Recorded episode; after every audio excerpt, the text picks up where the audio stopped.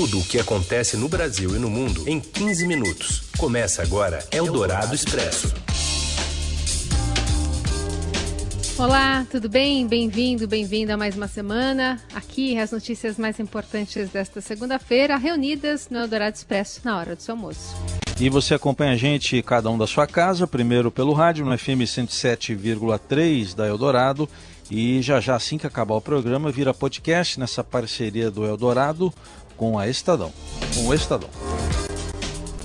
Cada um na sua casa, literalmente, né? Vocês que estão nos ouvindo e o Heisen Abac. Nós estamos separados, cada um num cômodo da casa, da sua respectiva casa.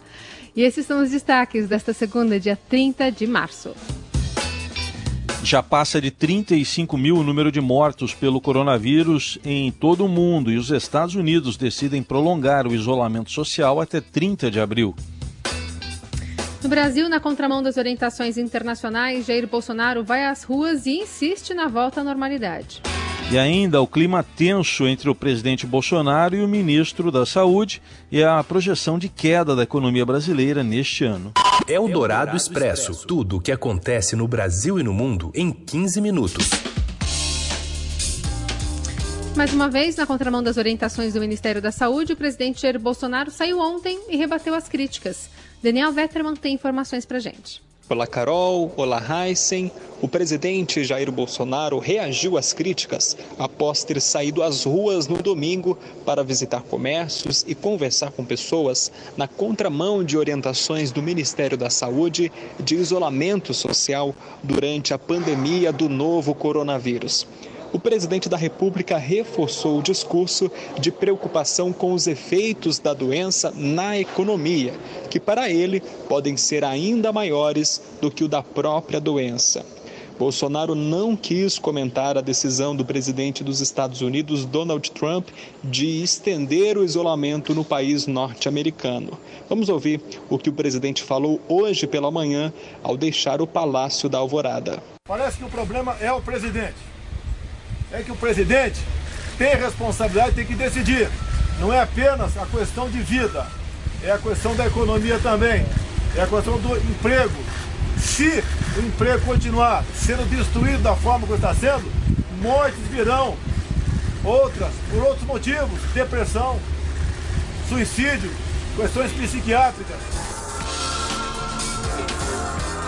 Bolsonaro repetiu que pensa em editar um decreto para liberar o trabalho para pessoas cujas atividades sejam consideradas essenciais durante a pandemia de Covid-19. Ele não garantiu, porém, se realmente e quando publicará esse ato. Se o Brasil continuar tendo seus empregos destruídos, vocês vão ver a desgraça que vai se abater sobre o país. Eldorado Expresso.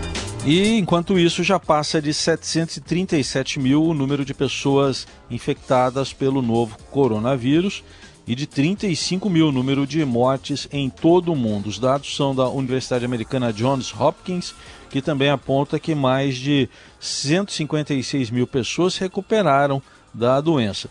A Espanha registrou 812 mortes por complicações provocadas pelo coronavírus nas últimas 24 horas, chegando a mais de 7.300 mortos, segundo o Ministério da Saúde do país.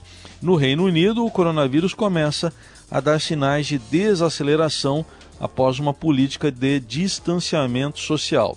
Aqui no Brasil, o número de mortes é de 141. No balanço de ontem, o Ministério da Saúde havia divulgado um total de 136, mas nas últimas horas foram confirmados mais cinco casos por secretarias estaduais de saúde, dois em São Paulo, um no Rio Grande do Norte, um em Brasília e um na Bahia. E um caso que chama atenção é o do advogado Maurício Kazuhiro Suzuki, de apenas 26 anos, que morreu no sábado em São Paulo. Segundo familiares, o jovem não possuía características que pudessem colocá-lo em grupos de risco para a doença. Eldorado Expresso. E o mercado financeiro projeta uma retração de 0,48% da economia em 2020. Fabrício de Castro. Boa tarde, Carolina. Boa tarde, Heisen. Boa tarde. Com fortes impactos sobre a atividade econômica, a pandemia do novo coronavírus levou os economistas do mercado financeiro a projetarem retração do PIB do Brasil em 2020 Dados divulgados hoje pelo Banco Central mostram que a expectativa para o PIB passou de crescimento de 1,48% para queda de 0,48%. A projeção, no entanto, tende a continuar piorando. Economistas e o próprio Banco Central têm alertado para a dificuldade em fazer projeções econômicas neste momento, em função das incertezas sobre a pandemia. Os dados do Banco Central mostram que pelo menos uma instituição já calcula queda de 5% do PIB em 2020. Se confirmada, a retração será a primeira desde 2016 e a maior da história. A pandemia vai gerar não apenas retração do PIB, mas também inflação menor. Na projeção dos economistas, o IPCA, que é o índice oficial de inflação, passou de 3,04% para 2,94%. Pelo menos uma instituição financeira já projeta IPCA de apenas 1,17% em 2020.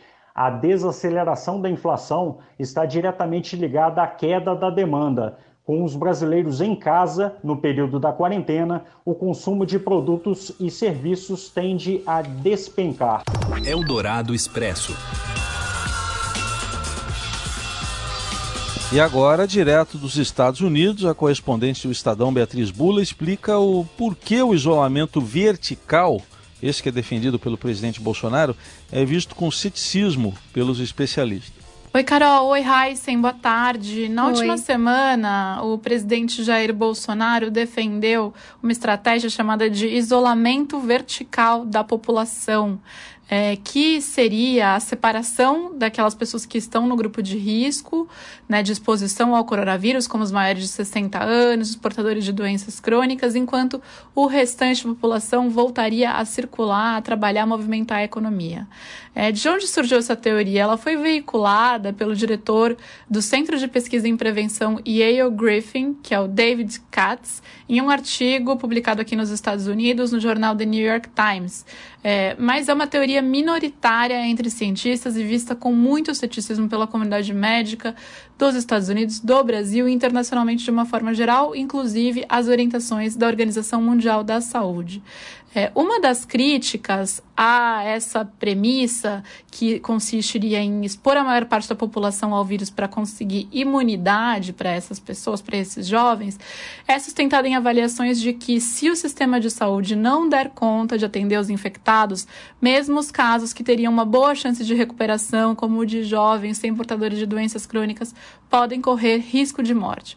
Então, o distanciamento social extremo é defendido pela corrente majoritária dos cientistas e especialistas de saúde que têm delimitadas políticas públicas da maior parte dos países, e a ideia é que as infecções elas não ocorram todas ao mesmo tempo. É isso que a gente chama de achatar a curva, possibilitar que as infecções ocorram num período espaçado para que é, todos os infectados consigam ser tratados, ou pelo menos o maior número de infectados consiga ser tratado pelo sistema de saúde. Também é uma estratégia para ganhar tempo, enquanto os especialistas testam medicamentos, porque eles ainda estão em teste e desenvolvem outras formas formas de confirmar quem já está imune à doença.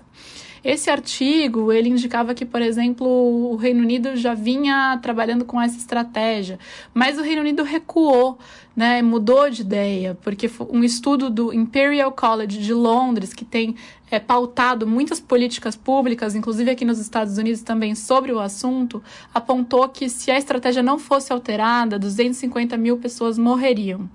Então, essa situação que a gente tem aqui agora. É visto com muito ceticismo esse argumento do chamado isolamento vertical, mesmo entre economistas, há uma indicação de que, ainda que fosse para considerar puramente a ótica econômica da questão, ainda não faria sentido acabar com o distanciamento social maciço da população, porque muitas vidas seriam perdidas, muitas pessoas ficariam internadas por um longo período, e isso também tem um impacto negativo na economia e que seria, inclusive, mais alto do que o do distanciamento social.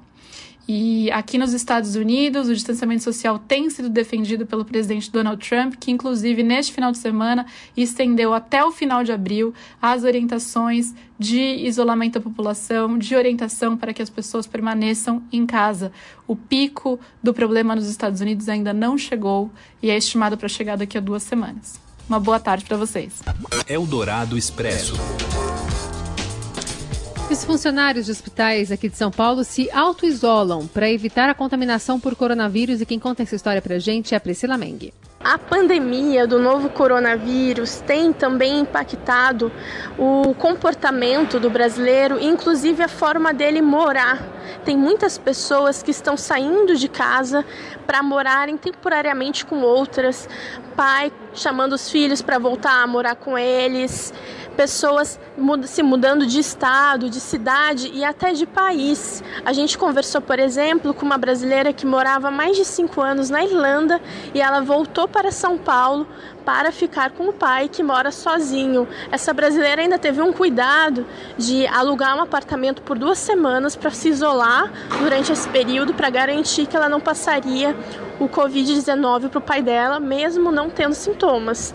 Além dessa, dessa mudança das pessoas se juntando durante a pandemia, também está ocorrendo um fenômeno contrário, que são as pessoas que estão saindo de casa para se isolar durante a pandemia. Isso ocorre principalmente com as pessoas que atuam na área de saúde a gente tem ouvido vários relatos de profissionais de saúde que têm procurado sair de casa para evitar contaminar as suas famílias. Então, existe todo aquele ritual de você entra, tem um canto sujo, o um canto limpo, mas uh, pela dificuldade né, de entender melhor a transmissão do vírus, muitos estão preferindo sair de casa e ir para um outro lugar vazio em que eles não vão ter contato com outras pessoas. Então, a gente conversou, por exemplo, com um fisioterapeuta que está agora morando num apartamento que o pai dele vivia, porque ele quer evitar ter esse contato diário com a esposa dele, que é grávida, para evitar que ela pegue, pegue a doença. Eldorado Expresso. O governo do estado de São Paulo prevê problemas de abastecimento no pós-isolamento. Segundo o secretário de Agricultura e Abastecimento de São Paulo, Gustavo Junqueira, existe preocupação com o um pequeno produtor que já começou a sofrer com a queda da demanda de bares e restaurantes. Pequenos produtores principalmente de frutas, legumes, eh, vegetais, têm sofrido eh, por conta eh, não do fechamento em si, porque em São Paulo, no estado de São Paulo todo, as feiras livres estão autorizadas a operar, obviamente com uma série de restrições, mas o consumidor se retraiu. O consumidor tem ficado nas suas casas, como é o correto nesse período, eu destacaria aqui as flores, talvez o, o problema mais grave uh, que nós temos, onde o consumo caiu a 5% uh, do histórico. E, e, e, nesse momento, não sendo um produto essencial na cabeça das pessoas, é difícil achar uma solução.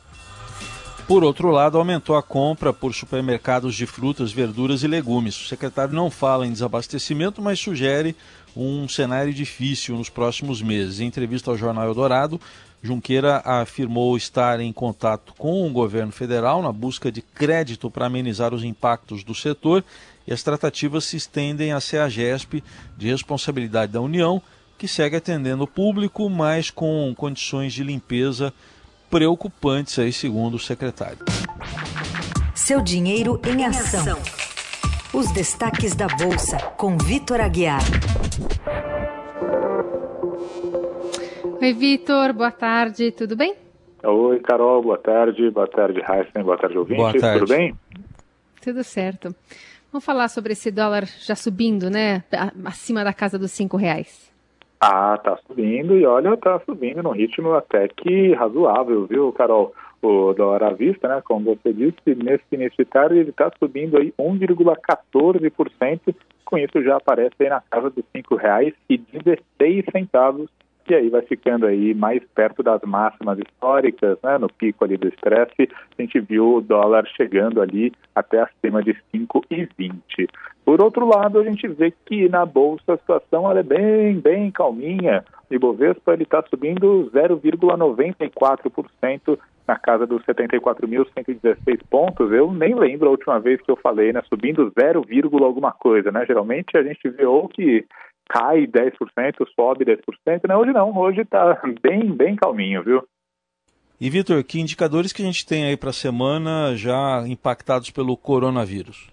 Então, né, Raíssa, a gente vê que né, boa parte dessa calmaria na Bolsa, ela se deve muito mais a um fator de é, a um fator defensivo dos investidores, né? Porque nessa semana a gente vai começar a ver os primeiros dados econômicos referentes a março então, são os primeiros números que já começam a mostrar aí, de fato, o impacto do coronavírus sobre a economia. Né? A maior parte desses dados vai ser referente à economia dos Estados Unidos. A gente tem dados de confiança do consumidor, de atividade da indústria, atividade do setor de serviços e principalmente na sexta-feira a gente tem aí os dados do mercado de trabalho com a taxa de desemprego oficial nos Estados Unidos. Né? Então todo mundo aí está prevendo um forte impacto. Então por isso que a gente vê que o Ibovespa e as bolsas lá fora elas estão mais contidas hoje afinal de contas, né, vem bastante coisa por aí e é melhor então tirar um pouco o pé do acelerador, porque vai saber né, como é que os dados vão vir aí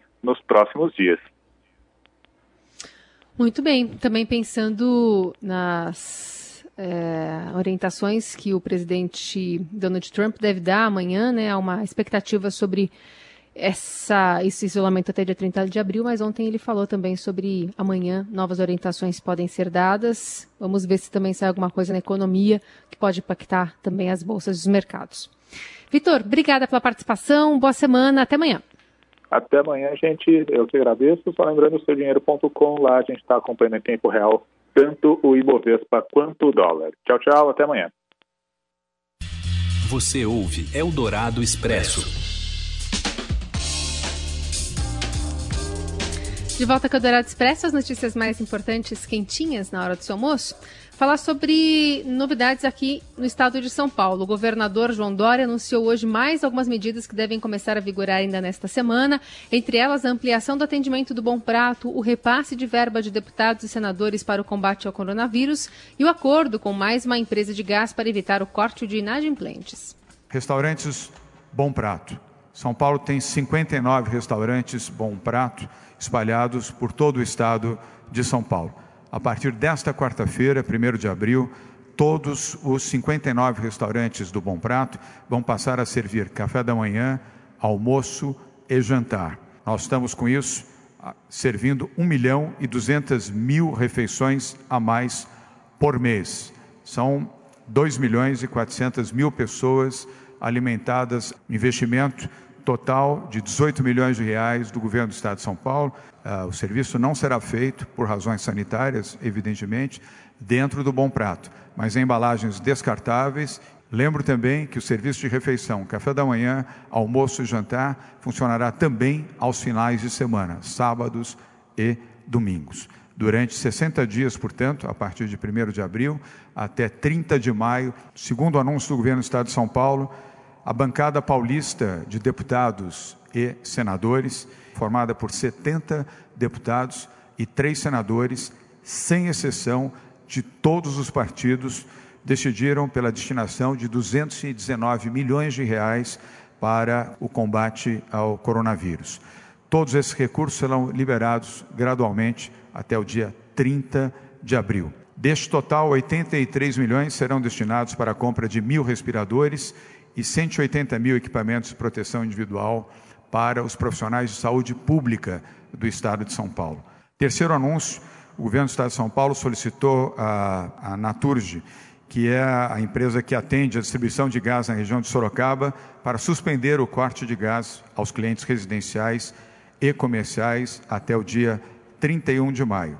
Eldorado Expresso. E para hoje há uma expectativa sobre como será a reação oficial do ministro da Saúde em relação à provocação do presidente Jair Bolsonaro. Luiz Henrique Mandetta alertou no sábado, durante reunião tensa, que se o presidente fosse às ruas, seria obrigado a criticá-lo. Apesar da provocação, já que Bolsonaro foi às ruas no domingo, Mandetta se recolheu pedindo paciência à equipe com um poema de Carlos Drummond de Andrade, No Meio do Caminho, aquele que fala da pedra.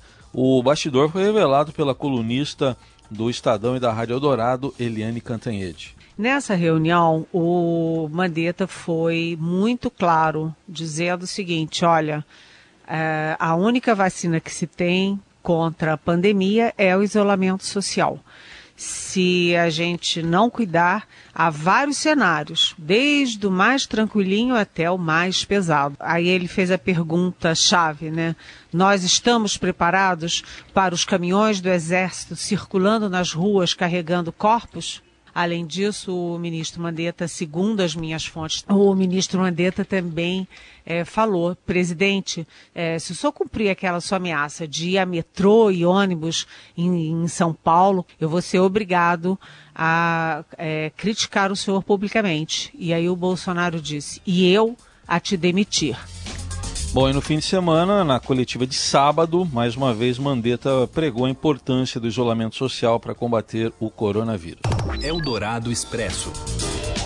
O presidente Bolsonaro que evitou comentar a decisão do presidente americano Donald Trump de mudar o rumo no combate à Covid-19. Segundo Bolsonaro, o Brasil é diferente de qualquer outro país. Trump estendeu o isolamento social no país até o dia 30 de abril. A diretriz anterior era de encerrar o isolamento na Páscoa, no dia 12.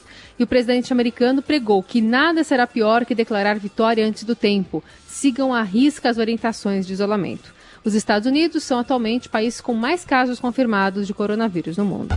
Eldorado Expresso.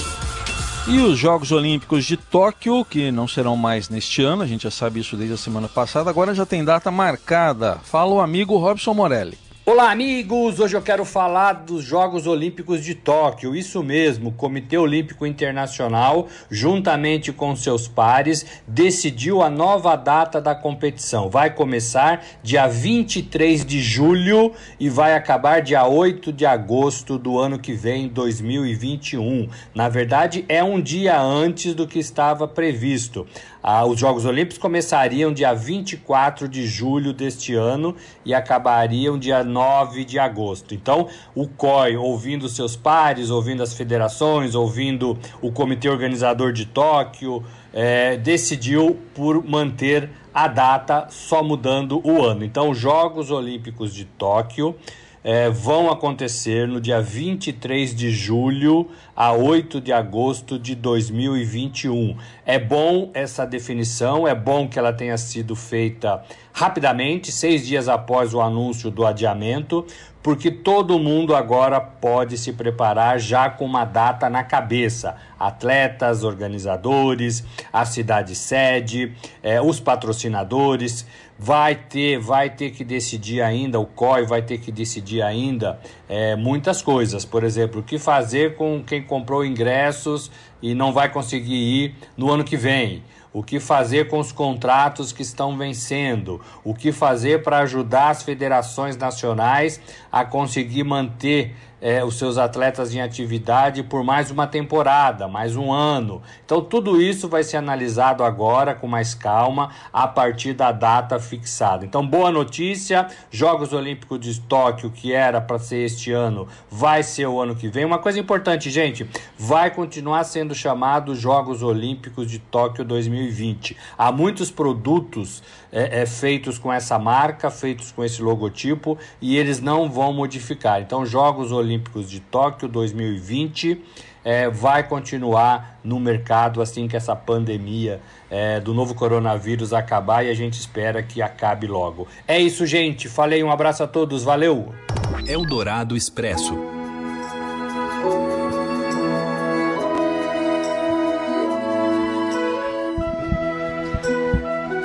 Fechados por causa do coronavírus, museus reforçam a interação nas redes sociais, por meio de sites e aplicativos. Instituições de arte da capital, por exemplo, apostam na divulgação online das suas, das suas coleções. Em São Paulo, então, parte dos acervos do Instituto Moreira Salles, da Pinacoteca, Itaú Cultural e MAN já estão online. Mas há outras iniciativas também fora do estado de São Paulo, que estão na reportagem do Estadão de hoje, do Caderno 2. Por exemplo, Instituto Inhotim, em Minas Gerais, Fundação Iberê Camargo, em Porto Alegre, Museu da Manhã, no Rio de Janeiro, e o Museu Oscar Niemeyer, o Museu do Olho, lá em Curitiba, no Paraná. E de fundo aí, Carol, a gente está ouvindo a Orquestra Sinfônica do Teatro Nacional Cláudio Santoro, lá de Brasília, tocando Rio The World, né, a música do Michael Jackson. Cure o Mundo. Eles fizeram isso por videoconferência.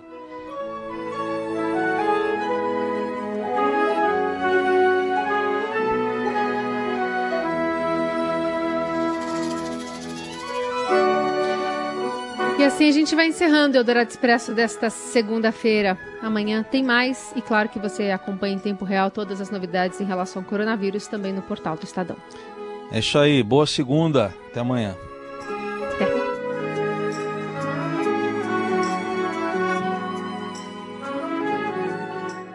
Você ouviu Eldorado Expresso tudo o que acontece no Brasil e no mundo em 15 minutos.